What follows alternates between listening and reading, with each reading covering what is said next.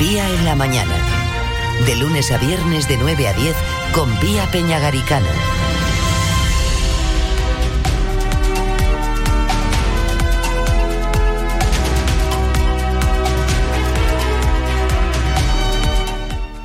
En apenas 48 horas, 98 migrantes han llegado a Fuerteventura tras ser rescatados en el mar.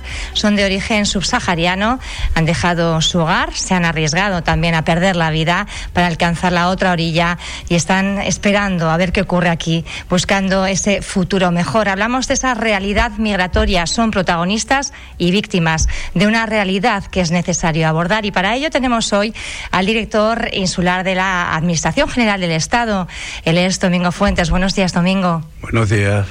Bueno, un placer tenerte. Una entrevista que habíamos eh, solicitado hace bastante tiempo y, que esperamos además con, muchas ganas. En primer lugar, Domingo, ¿cómo están estos migrantes 98? Bien, todavía están a cargo. Son 98 de dos pateras que llegaron una en la madrugada del sábado y la otra en la madrugada del domingo, en el plazo de 24 horas, entre las dos suman 98, una 48, otra 50. Están todos bien de salud, eh, están en, a cargo de la Policía Nacional, que dispone de 72 horas para su filiación, huellas dactilares y expedirles un NIE provisional. También están a cargo del Servicio Canario de Salud, que cuando llegan eh, lo somete a la, al test PCR obligatorio para mm, comprobar eh, si tienen eh, vienen infectados de COVID o no. En este caso no sabemos todavía los resultados y una vez se sepan y transcurran ese máximo de 72 horas, el Ministerio de Migraciones los deriva ya a un centro de acogida, dependiendo si están positivos o no. Eh, en las últimas pateras no han llegado mucha gente positiva. Eh, ha sido así un, cambio en las, diríamos, las de todo, todo el año pasado. Ha venido muy poco gente contagiada y eh, pues se aplica en estos casos un protocolo muy muy riguroso. Que es la cuarentena eh, sí todos tienen todos tienen, que, cumplir. todos tienen que hacer cuarentena. No pueden salir. Eh, y lo que ocurre es que si hay algún positivo se le aísla también. Entonces eh, estarán en esa situación en tanto en cuanto el servicio canario de salud no les dé de alta. Un detalle de estas últimas pateras que mm, los epidemiólogos están notando es que vienen, los que han venido, vienen muchísimos con el COVID, eh, con infección pasada ya. Quiere decir que, seguramente a lo largo del camino, cuando han salido de su tierra, algunos pues tardan meses, hasta años, en llegar a las costas de Marruecos, de Mauritania o Senegal, que es donde suelen salir y arriesgar su vida y lanzarse al mar a una aventura que en muchos casos acaba en tragedia y en otros pues llegan a tierra. Y luego pues aquí es donde empieza la ayuda humanitaria que tenemos que hacer un protocolo muy riguroso. Y digo este protocolo riguroso porque eh, para que no supongan ningún riesgo añadido. Primero para la integridad de los propios migrantes segundo lugar, tampoco que sean un riesgo para los que somos residentes en esta isla. Y tercero, para nuestros visitantes, que desgraciadamente hoy no tenemos muchos, pero hemos tenido pero esperemos y, que los haya. y vamos a tener muchos. Yo le quería preguntar también, eh, Domingo, por esos recursos de, acogida, eh, ¿cómo están? Eh, conocíamos este pasado viernes, el Cabildo de, de Fuerteventura hacía, bueno, pues urgía la cooperación interinstitucional, decía el presidente del Cabildo, Sergio Lloret, entre las administraciones con competencia en materia migratoria. Decía que un informe de Amnistía Internacional alertaba de que las condiciones son indignas en los campamentos en Canarias. Sí, mm, estoy de acuerdo con el presidente del Cabildo de que es necesaria que haya eh, la cooperación interadministrativa entre administraciones, porque aquí nadie, todo el mundo tiene que arrimar el hombro. Esto no es un problema que tenga el Ministerio del Interior, que es el responsable de la policía y la Guardia Civil, o que tenga el Ministerio de Migraciones, que es el responsable de ayuda humanitaria, pero es responsabilidad también del Gobierno de Canarias, porque el Servicio de Canario de Salud es el responsable de las personas que vengan contagiadas y de los que tienen que guardar cuarentena. Pero las corporaciones locales, ayuntamientos y cabildos tampoco pueden mirar para otro lado porque llegan a, estos, a sus territorios. Entonces, eh, es cierto que hay que coordinar todos los esfuerzos eh, e intentar eh, entre todos garantizar la integridad de, de, estas personas que vienen buscando un mundo mejor y que normalmente se frustra porque el sueño europeo que traen en la cabeza se suele desvanecer y eso es lo que provoca a veces algunas, eh, algunos altercados entre ellos mismos, etcétera. Y, y entonces, bueno, entre todos, pues buscar la forma de que de darles ese trato digno para evitar que eh, organismos como Amnistía Internacional o incluso el Defensor del Pueblo hagan informes diciendo que los centros de acogida no reúnen condiciones adecuadas. Yo en parte puedo estar de acuerdo porque, vamos a ver, eh, en 2018, cuando empiezan a venir las primeras pateras de esta segunda oleada, diríamos, porque ya tuvimos una anterior, mucho más potente que esta, pero esta lleva camino también de ser de la misma envergadura. Eh, pues hubo, había, se crearon una serie de, plazas alojativas para atender con, con, dignidad a la población migrante que llegaba. Pero en 2018, cuando entra a gobernar el Partido Socialista, no había ni una sola plaza en Canarias, cero. Cero plazas alojativas. Es decir, empieza a venir pateras y no hay sitio donde ponernos. Eso es un drama tremendo. Y ahora mismo tengo que decir que en Canarias hay más de 7.000 plazas, que no son plazas óptimas, pues es probablemente que eh, eh, la improvisación, porque no, había tiempo para más, pues esté generando algunas dificultades. Algunas de las quejas de los migrantes que la comida no es bueno, yo no puedo decirlo eh, que no sea bueno, pero tampoco es cierto algunas fotos que los medios amarillistas y sensacionalistas se han dedicado a publicar, porque he llegado a ver hasta una bandeja, una foto de una bandeja de, con todos los restos de las bandejas de los compañeros, la hacen una mezcla ahí y la ponen. Dice, esta es la comida, esto no, eso no es comida ni siquiera para los animales.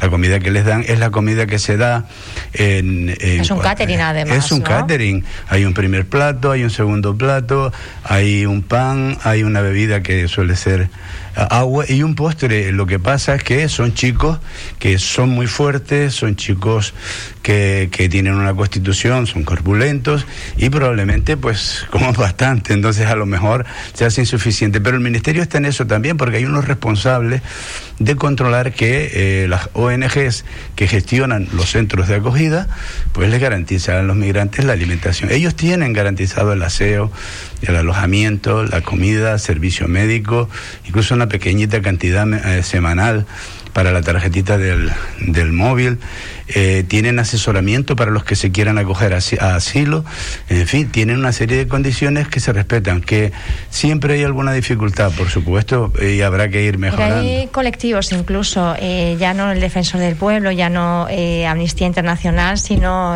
colectivos relacionados y que trabajan con el ámbito de la migración, que también de alguna forma han cuestionado que esos servicios se estén prestando y pedían a las autoridades aquí en Fuerteventura incluso fiscalizar la labor de Cruz Roja, que es la que está gestionando este servicio. Eh, ¿Hay una fiscalización por parte del gobierno del Estado?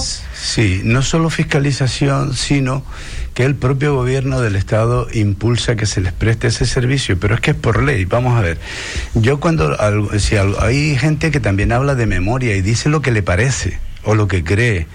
Pero la realidad es que desde que llega una patera, ahora mismo, de estas que estábamos hablando, que están todavía a cargo de la policía. La parte de la afiliación. Antes de salir de la comisaría, antes de salir de, de, de, donde están en este momento a cargo de la policía, se les leen todos sus derechos, incluido el derecho al asilo, en inglés, en francés y en alguna de las lenguas de eh, la zona francófona de donde salen los subsaharianos con intérpretes que les expliquen exactamente sus derechos, a los que tienen derecho a, acogerse.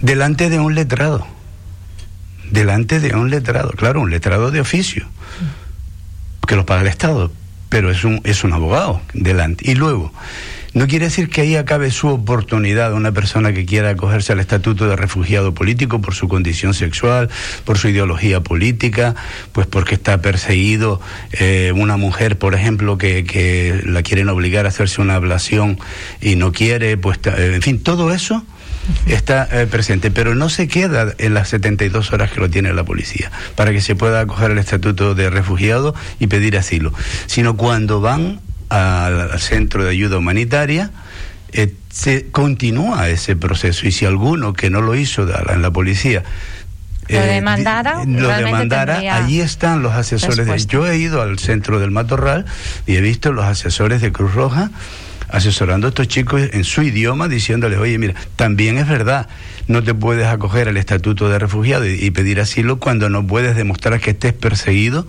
por tu raza, por tu color, tu orientación sexual. Aunque hay un conflicto bélico en tu lugar de origen, por ejemplo. Efectivamente, si hay, si la persona que se quiere acoger al estatuto de refugiado y pide asilo, pues está justificado, pues se le reconocerá más, adelante. Por lo pronto lo solicita. Tampoco es una cosa que se resuelva de hoy para mañana, porque hay que hacer una serie de comprobaciones.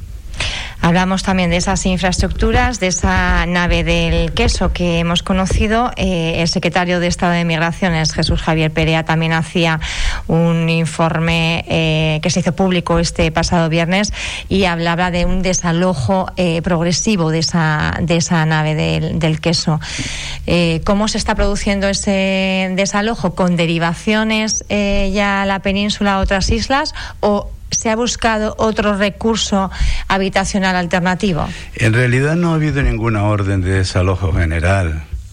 Eh, lo, que ha, lo que ha habido es, eh, vamos a ver, en el, en, el matorral se produce pues un tumulto, un altercado en el jueves santo y eh, eso cuando se iban a derivar a la península unos 110 migrantes, pero antes de derivarlos se les hace una PCR correspondiente, entonces canta un positivo y se frustra la operación de derivarlos a la península. Entonces, eh, el Servicio Canario de Salud decide que hay que aislarlos donde pues en, en, el centro de gestión compartida llamada nave del queso. Vale se, se mandan la mitad de los de los del matorral se los queda Cruz Roja y la otra mitad vienen a, la, nave. Del queso que era me parece 20 finalmente contagiados y 171 que eran contactos estrechos. Vale entonces claro la nave del queso tiene la cabida que tiene. Y justo el, enviado del defensor del pueblo viene en esas fechas, que él había estado antes y había visto un ambiente normal, que el que siempre se ha respirado. Y claro, con esa presión de tantas personas ahí, pues efectivamente encuentra un ambiente diferente. Encima, ahí las mismas personas que habían eh, eh, pues montado el altercado en el matorral crean un problema interno entre ellos ahí y, claro, tiene que intervenir la policía con cinco siete detenidos, siete detenidos que han sido puestos en, en, manos de la justicia que ha ordenado pues su ingreso en sí en Gran Canaria o Tenerife. No se trasladados ya? Sí, se trasladaron ya? Se trasladaron porque además están imputados. Salvo uno que era, me parece que había pedido asilo. Uno se había acogido al estatuto de asilo, pero también está imputado.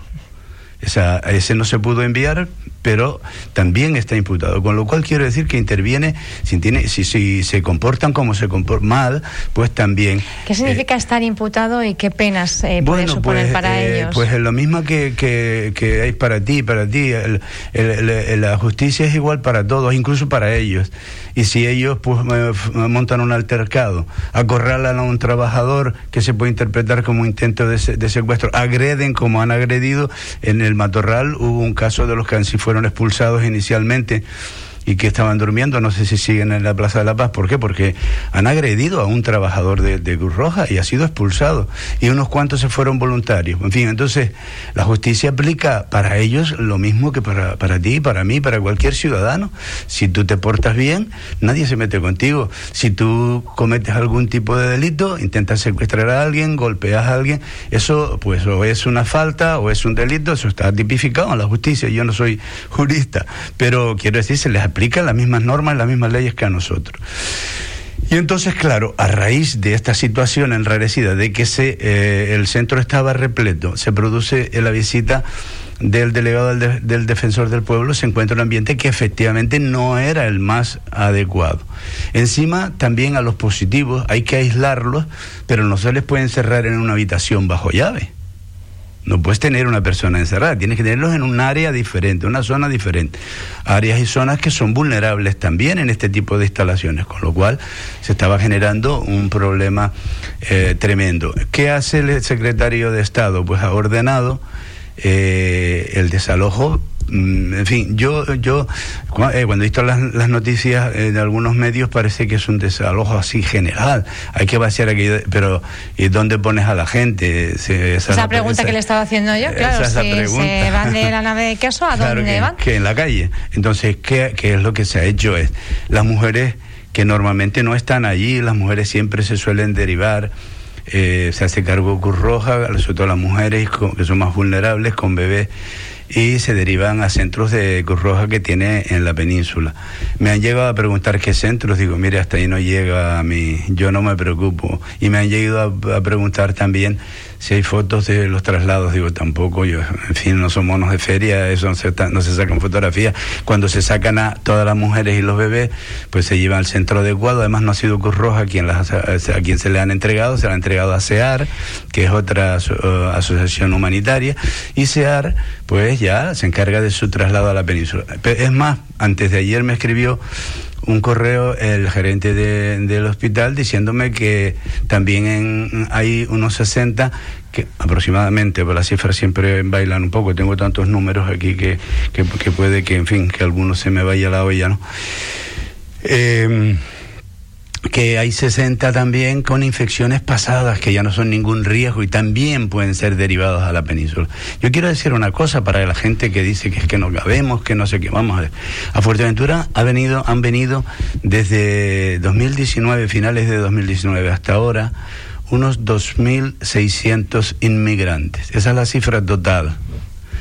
En este momento hay 530 en total, contando incluso los 50 menores no acompañados que están en manos o bien del gobierno de Canarias o bien del Cabildo, porque son los que tienen la tutela, eh, la guarda y la custodia de, de los menores de edad, sean de aquí o de allá, de donde sea. Si hay un menor eh, de los nuestros, de los que vivimos aquí, de los residentes, no acompañado en riesgo, o hay un menor que ha venido en una barquilla, que ha venido en un avión y se lo encuentran desamparado, en situación de desamparo, la, responsabilidad no es del gobierno de España, sino es del gobierno de Canarias, en concreto Dirección General del Menor, y para eso han creado una red de centros coordinados con los cabildos, donde al cabildo le han concedido guarda y custodia, y el gobierno de Canarias tiene la tutela de todos. Lo que pasa es que los cabildos han puesto un límite, es decir, a podemos menores hasta tan, tal número. A partir de ahí tiene que ser el propio gobierno. Y el gobierno de Canarias tiene un centro aquí, en Fuerteventura, con unos 50, 60 menores,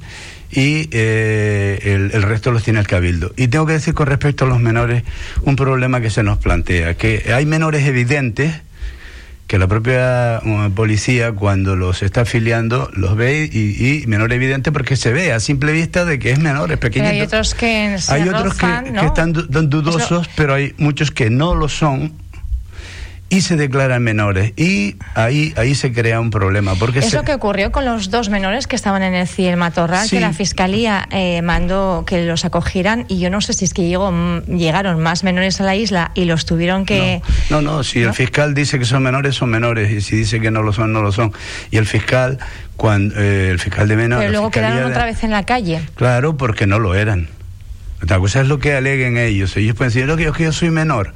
Bueno, bueno, eso habrá que verlo. Entonces someten a una serie de pruebas, o sea, que interviene el forense y el, forense hace su informe y luego lo pasa a fiscalía y fiscalía dice si es menor. Si no es menor, se le saca del centro de menores, se le hace un expediente de expulsión del país como se le hace a todos los migrantes que llegan a la isla, que eso también hay que saberlo. Cada uno de ellos tiene una orden de expulsión. Lo que pasa es que cómo expulsas, cómo si no hay vuelos ahora mismo eh, con ningún país ribereño por el tema del COVID. Entonces, ese o sea, el, problema ahora es que no se les puede derivar a sus lugares de origen. Ese, eh, ese, ha sido, por eso ha sido Canarias un, digamos, un cuello de botella. Pues no tanto. más que por las políticas de determinados países pero europeos. la idea esta de que Canarias está siendo un tapón y que de aquí no salen tampoco es cierto. Es decir, hay varias cosas. Pero no se han producido derivaciones a la península. no, se han producido, mire. Se han producido derivaciones a la península desde el principio. Ya le expliqué el mal de todas las mamás con bebés. Se son las personas que se consideran vulnerables. Vulnerable. ¿Y quién es vulnerable? Pues una mujer que ha atravesado no se sabe cuántas penurias para llegar donde llega, que ha arriesgado su vida y tiene con su bebé. Esos son muy vulnerables y se derivan otros centros de la península. Se derivan también todas las personas con enfermedades crónicas, diabetes, con cardiopatías, etcétera. Se derivan. Se derivan también personas que tienen infecciones pasadas que ya no son ningún riesgo. Y se devuelven, se han estado devolviendo a sus países de origen hasta que se han cerrado las fronteras por el COVID. A Marruecos semanalmente, un vuelo de Air Maroc, estaban devolviéndose personas. Por eso no hay en Canarias esos veintipico mil que llegaron el año pasado, veintitrés mil creo que era la cifra. en Canarias no quedan ahora mismo ni siete mil inmigrantes, o cinco mil y algo. Entonces es falso cuando se dice que, que, que todos los migrantes están aquí. O bien, se derivan los que se puede, deben derivar hay unos protocolos y se devuelven los que se pueden devolver. Ahora no se está devolviendo ninguno. Marruecos tiene las fronteras cerradas, pero cerradas a calicanto. de abril, ¿no? Entonces, cuando se vuelvan a reabrir, seguirán las devoluciones. Los que estén los que se mandan, los migrantes que se mandan a un CIE, que esos son centros cerrados, ahí no pueden salir sí, que hablábamos de los que habían cometido delitos y están internos ahí hasta o aunque no hayan cometido delitos, pero que están eh, perfectamente identificados, tienen pasaporte, etcétera, eh, se ingresan en un CIE porque hay convenios de devolución con esos países y se les devuelve. Ahora, hay gente que, que, no, que no se puede devolver porque, bueno, ellos de entrada, ningún migrante, perdón, ningún migrante presenta su pasaporte, evidentemente. Eh, lo dejan en su país o, lo tienen sus amigos, sus familiares en Francia y tal, pero ellos no lo llevan encima. Y, y cuando declaran a la policía, le preguntan su nombre, yo creo que dan el primer nombre que les parece, no dan sus datos reales. Ahora, cuando tienen un problema, por ejemplo, quieren acogerse al estatuto de refugiados, sí que tienen que ya revelar su verdadera identidad. Eh, entonces, eh, estos, estos mismos eh, chicos que fueron, eh, el que fue expulsado por agredir a un trabajador y que se vino ahí a la Plaza de la Paz con ocho voluntarios, esos, esos no fueron expulsados, se fueron solos. O sea que se han marchado por su cuenta y han perdido el alojamiento, han perdido la comida, la atención médica, la, pequeña paga de 15 euros semanales que se les da, que apenas le dará pues para la tarjeta del móvil, y han perdido el derecho de salir a pasear como lo tenían y se han quedado tirados en la calle. Bueno, pues esto, estos señores que al final pedían eh, regresar a Marruecos, que ellos lo que querían es que los devolvieran. Bueno, eh, y sí, se hicieron todas las gestiones correspondientes, incluso con el consulado, y efectivamente se estaban preparando porque ellos tuvieron que revelar su verdadera identidad con una, una fotocopia que buscaron todos de su carta de identidad con las huellas dactilares de la policía, el consulado comprueba que realmente son ciudadanos marroquíes y se les compra el billete, no se les compra, no, se les dice, ustedes tienen que comprarse su billete y pagarse su PCR porque Marruecos no les va a pagar el, billete ni les, ni les hace la PCR, con lo cual eh, ahí se quedó el, tema porque en, el interín, entre tanto, entre tanto se tramitaba todo esto, Marruecos cierra su frontera por el tema del COVID. Y entonces las cosas hay que colocarlas siempre pues, en, su, justa medida. Yo creo también aquí hacer un apunte, así como lo denunciaban los, los colectivos que trabajan con migrantes, eh, yo creo que ha habido una notoria falta de información. Habla usted de algunos medios de comunicación, bueno, pues que han dado mucha información en tono amarillista y no ha ayudado a destensionar un poco, eh, bueno, pues algunas situaciones más tensas que se estaban viviendo. Otros medios que, que que tratamos de, pues, de hacer el trabajo de otras maneras, nos ha costado realmente bueno, acceder a la información. Yo quería que hiciera usted una valoración de, de qué papel juega la comunicación eh, en, en, todo esto y, y, cómo ha sido esa comunicación. Bien, yo creo que hay una hipercomunicación sobre el tema de las migraciones, porque vamos a ver. Pero no quizá desde las fuentes oficiales. Ya, no, no, no, yo no voy a aludir a nadie, sino voy a decir eh, y una hipercomunicación porque, es decir, que eh, llegue una patera más o una menos prácticamente no es noticia. Llega una patera, llega una patera, bien. Pero bueno, hasta ahí puede serlo, pero hay gente que quiere ir mucho más allá. Información, vamos a ver. Eh, la delegación del gobierno tiene un gabinete de prensa que está disponible, que está dando información cuando se le solicita.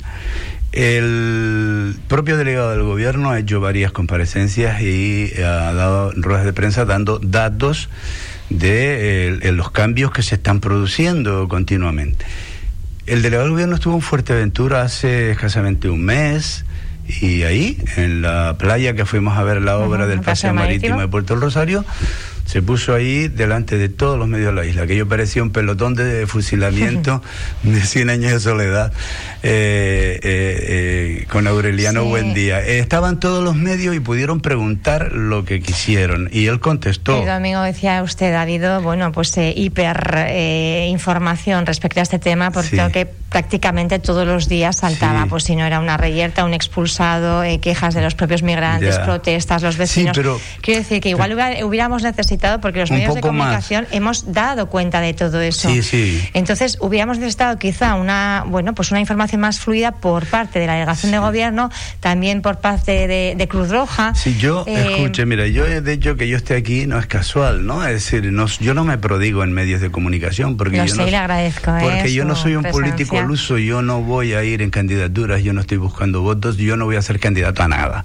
Yo soy delegado del gobierno y delegado del gobierno, soy director insular de la Administración General del Estado aquí y doy la información que me parece pertinente. Yo creo que a usted misma recibe información puntual de mi parte eh, porque se la mando a todos los medios que, conozco, que, que, me lo piden.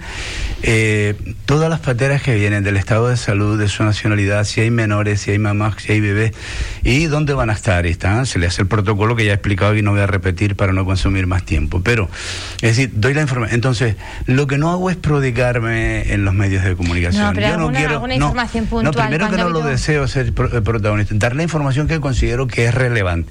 Ahora, si usted ve que pasa una ambulancia, una, una, perdón, una ambulancia, un, coche, un Z de la policía con una luz encendida a las 11 de la noche, pues no hay por qué sospechar que, que, porque, que es un tema vinculado con los migrantes. ¿Por qué?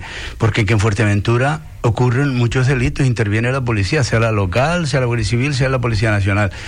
Y no todo es migración porque la, en Fuerteventura, para dar un dato solo aterrador y malo para las mujeres, eh, cada día se produce un caso de violencia de género en Fuerteventura, cada día.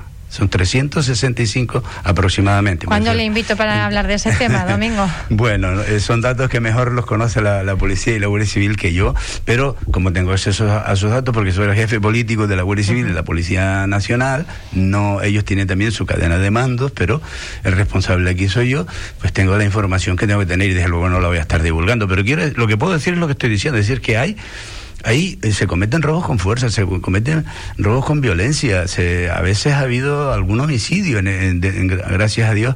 En, este, en, este, en mi, mi, mandato como director insular no ha habido tantos delitos tan graves, pero y por cierto que aprovechando hablar de este tipo de delitos, yo puedo asegurar porque hablo con la comisaria casi todos los días, el responsable de la comisaría, no ha habido ningún delito grave denunciado por vecinos que se hayan sentido amenazados o agredidos por los migrantes, fíjate. Y sin embargo, en el subconsciente de algunos están viendo, lo habrán visto en alguna por película. Por eso también hay determinados mensajes que se lanzan desde determinadas áreas que los medios de comunicación creo que estamos obligados también a contrastar y para eso precisamos de las fuentes oficiales, que no siempre están tan dispuestas. Yo te puedo reconocer que entre ellos, dentro, te, te hablé ya de un tumulto que se produjo en el matorral, un altercado dentro del, de, la, del centro de gestión compartida que se saldó con intervención de la policía y detenciones siete dentro entre, entre ellos. Pero de algún vecino de, de, la calle de Puerto Rosario, del Matorral. Domingo, la valoración que usted hace, ¿han hecho una adecuada gestión a nivel de información? Eh,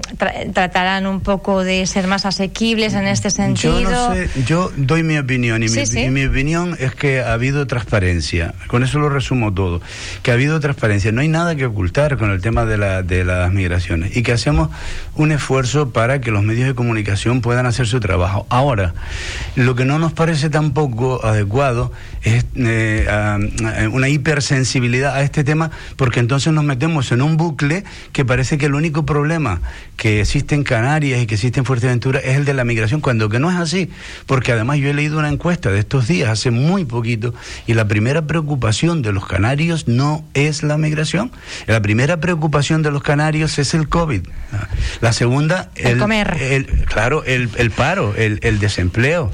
Ahí, y la migración viene a ocupar el quinto, el sexto, séptimo lugar. ¿Por qué?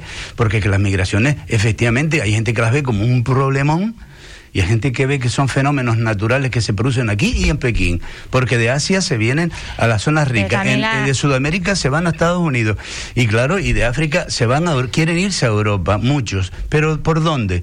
Muchas rutas, la ruta de Libia, la ruta de Argelia, la ruta de Marruecos a través del estrecho y la ruta de Canarias también. Entonces, claro, nos ha tocado la China, ahora estos dos, últimos años y medio, que las mafias, las, esos seres desalmados, que trafican con seres humanos, que les el poco dinero que logran reunir se lo quedan, los lanzan al mar de una manera cruel eh, mm, muchos de ellos pierden la vida. Estas mafias han elegido ahora la ruta de Canarias, vamos a ver hasta cuándo, y para eso estamos intentando prepararnos para hacer frente a este fenómeno que es bastante más difícil de, resolver que algunos se creen, porque a veces veo unos comentarios facilones de estos, sobre todo en las redes sociales, en Facebook y en Twitter, pues llévatelos para tu casa, ah, eh, con lo mal que los pasamos aquí viene a quitarnos trabajo, todo eso es falso, eso, ellos no vienen a quitar trabajo a nadie, nadie se los puede llevar para su casa.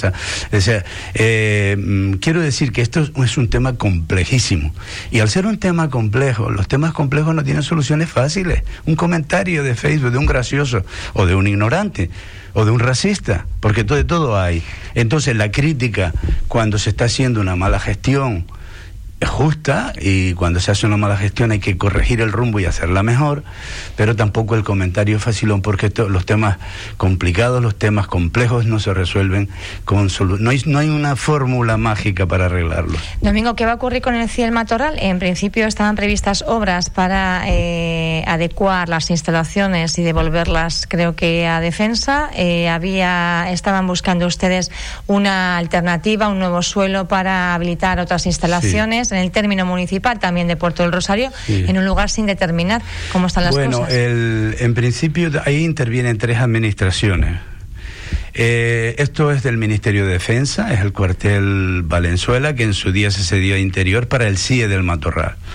Lo que era el CIE es cerrado. Cuando hablo de CIE es cerrado. El Matorral. El centro de internamiento. El de internamiento de extranjeros y ahí se quedan hasta que sean devueltos a su país. Entonces, porque lo de migración es otra cosa, es de ayuda humanitaria. Es decir, y estos son personas que están sanas y que no se les puede restringir la libertad, pero no se les puede restringir ni encerrar, porque eso es un derecho constitucional que tenemos todos. El de la libertad simplemente están en situación irregular, administrativa irregular. Yo no me canso de dice, no, pero han cometido un, delito. Digo, no, delito no, eso no es un delito.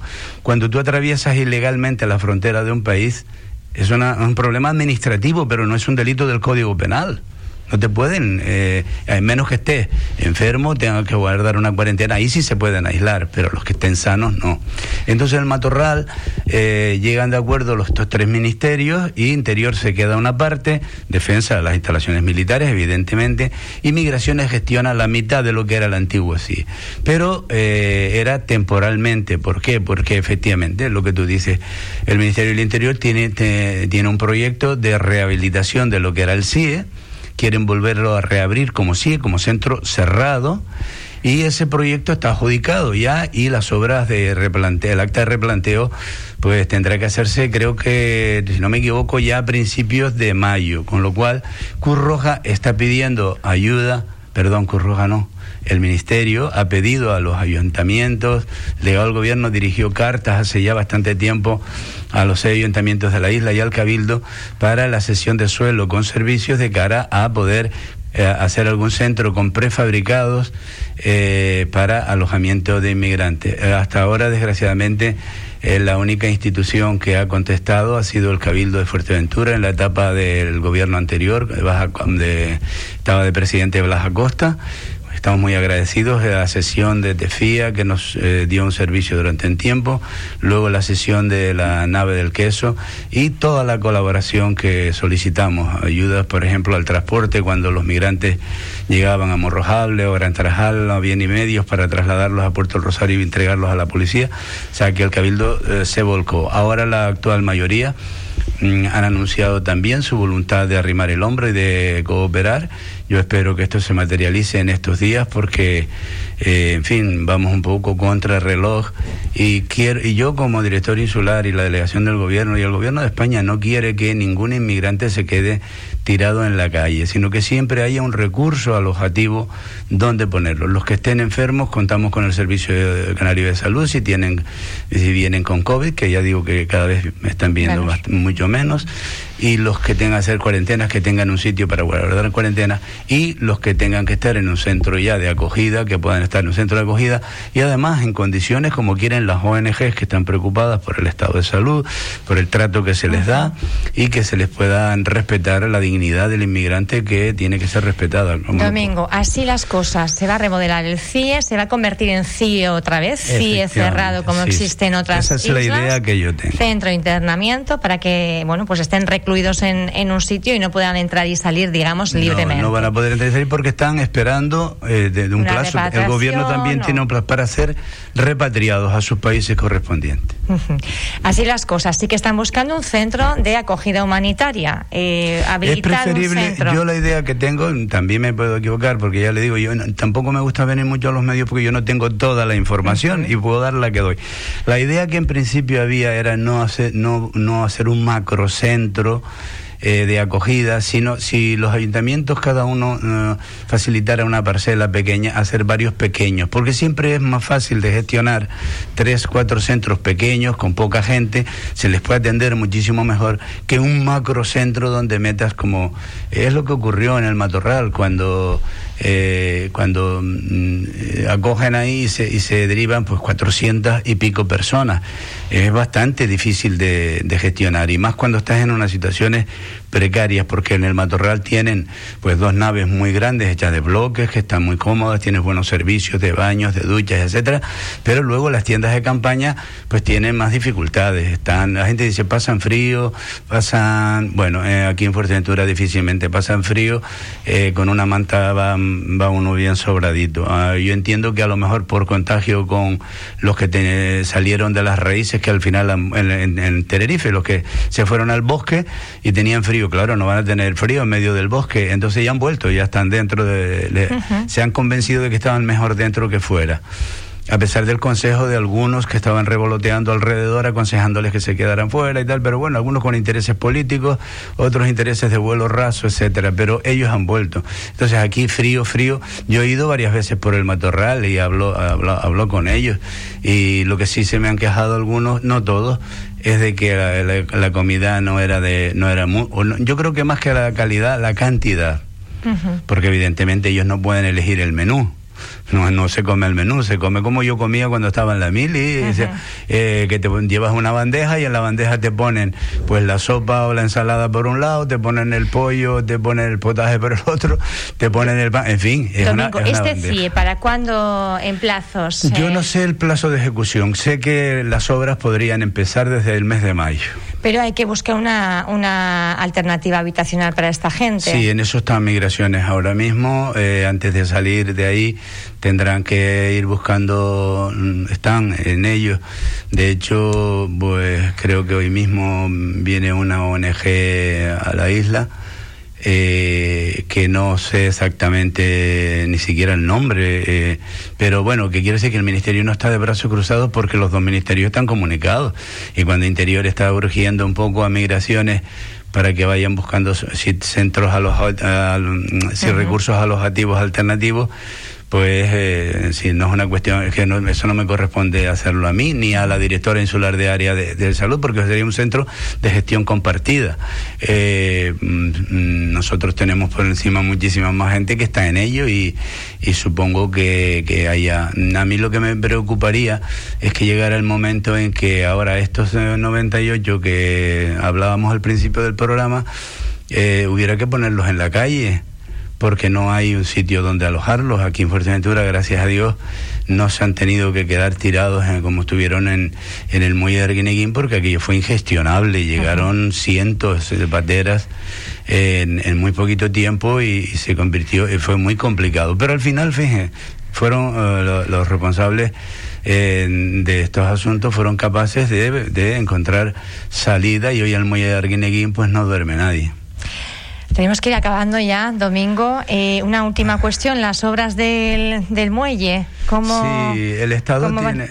perdona, el Estado tiene varias obras programadas en la, en la, isla, una en ejecución, otras en proyecto y otras pues a punto de licitarse. en ejecución pongo un ejemplo rapidito, si tenemos poco tiempo, que es la avenida de Puerto del Rosario hasta el Parador. En coordinación con el Ayuntamiento de Puerto Rosario, que también ha puesto, no es exactamente una obra estatal 100%, sino también el Ayuntamiento de Puerto Rosario ha puesto su parte y el Ayuntamiento es el que ha licitado y está haciendo un seguimiento. Esa obra yo creo que para finales de este año puede estar operativa. plazo. Sí, la, que sería una gozada para Puerto del Rosario, todo un paseo desde el Parador hasta, eh, bueno, hasta hasta, el, Club de Herbania, más o menos, se podría ir tranquilamente. Eh, luego, eh, ahí está la del puerto de Puerto del Rosario, la ampliación del muelle, que vienen a ser unos 300 metros, pero en realidad, eh, del kilómetro que tiene actual, ahora actualmente el dique de Puerto Rosario hay mil metros, pues serían como unos 200 más, porque hacen como, es como una esplanada paralela que se viene a consumir cerca de 100 metros y hace un quiebro hacia mar adentro y luego ya se saca el nuevo dique. Esa obra ya fue informada por el Consejo de Ministros, le ha dado autorización al Ministerio de Transportes para eh, su eh, ejecución, todo el procedimiento y faltan dos cosas, que el Ministerio comunique a, la Autoridad Portuaria de Las Palmas el acuerdo del Consejo de Gobierno y un informe preceptivo de costas, porque es en la lámina de agua, todo lo que se eh, ejecuta en la lámina de agua hay que, hay que informarlo. Y entonces ya la Autoridad Portuaria estará en condiciones de licitar la obra y adjudicar y una felicidad se empezaría. Es una obra que tiene un, año y siete meses de ejecución.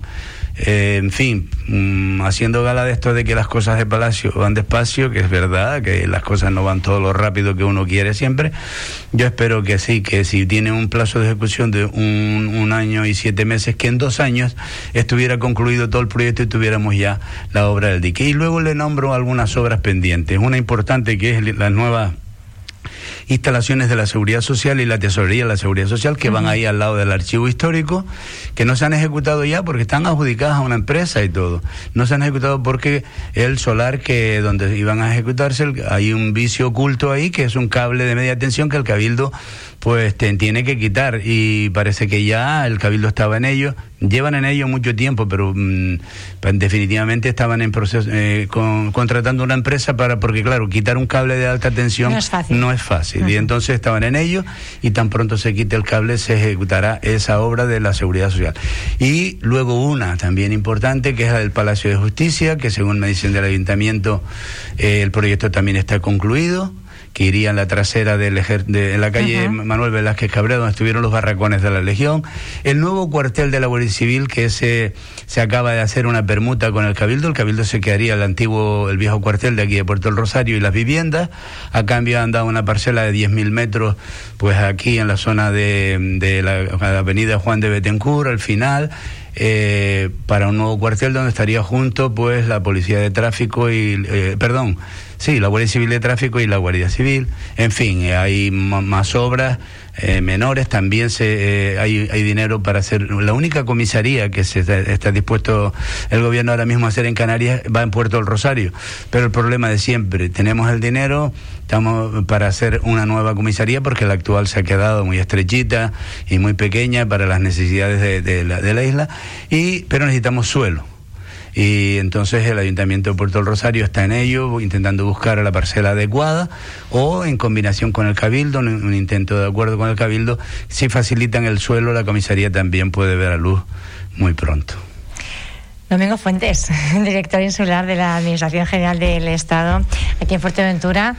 Un placer eh, tenerle. Nos ha ido, bueno, pues despejando algunas dudas que teníamos, dando también, bueno, pues una, una visión como responsable de gestión de, de todo el tema migratorio, eh, responsable o corresponsable, como decía usted, eh, no solo las instituciones que tienen competencias en las materias, sino al final somos, son responsables todas las administraciones, ¿no? Cuando se trata de derechos humanos.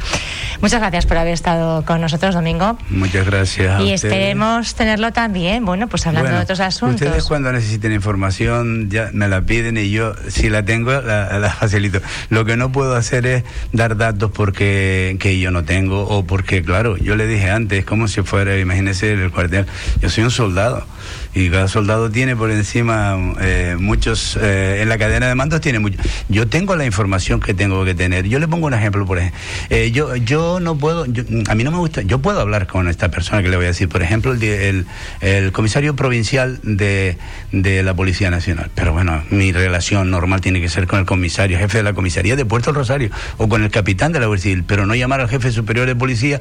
Para eso está el delegado del gobierno, la subdelegada. Entonces, cada cual tenemos la información que tenemos. A mí me corresponde la información y procuro. No sé, si me está diciendo que llame directamente a Pestana. No, no, no, no. y me está derivando para allá. Cuando sea información general, tenemos un gabinete de prensa de la delegación del gobierno que la va a dar muy bien. Y cuando sean datos, como mire, usted ha visto que yo me vine hoy aquí con un con 12 folios de datos, porque si alguno no me acuerdo, bueno, lo miramos en un momento y yo se lo digo. Porque a mí no me, yo soy una persona prudente. A mí no me gusta estar lanzando tonterías o mentiras. Yo quiero decir la verdad y decir lo que sé. Y de lo que no sé, pues que hablen los que saben. Bueno, pues para eso le, hemos traído hoy a Radio Insular. Nos hemos pasado un poquito, tengo que decirle que en, principio la entrevista te, estaba... te has trabajado mucho esta entrevista, pero al final valía Hombre, había que sacarle aquí el jugo que, había que sacarle. 10 y 26 de la mañana, domingo, eh, les dejamos aquí en Radio Insular con los compañeros y con Francisco Javier Chabanel. Gracias por estar ahí.